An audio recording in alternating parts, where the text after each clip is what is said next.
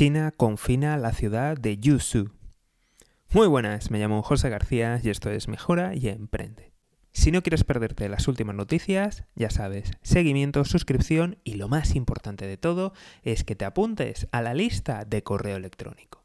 Pues sí, el título ya te lo he contado, básicamente, y es que China vuelve a confinar otra ciudad, la ciudad de Yuzhou, una ciudad de 1,2 millones de habitantes. Y es que continúa la política de tolerancia cero ante los casos de COVID y muy especialmente ante la nueva variante Omicron. Y es que, bueno, ya habéis escuchado en capítulos anteriores y si no lo has hecho así, te invito a revisarlos y a buscarlos cuál podría ser la verdadera causa de por qué China sigue manteniendo esta política de tolerancia cero contra el COVID.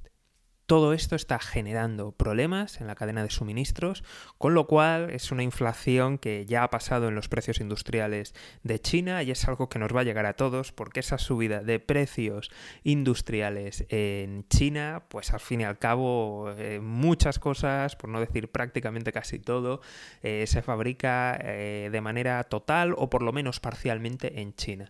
Así que cuidado con las subidas de precios, cuidado con aún más problemas en la cadena de suministros y esto se suma al problema que tenemos energético.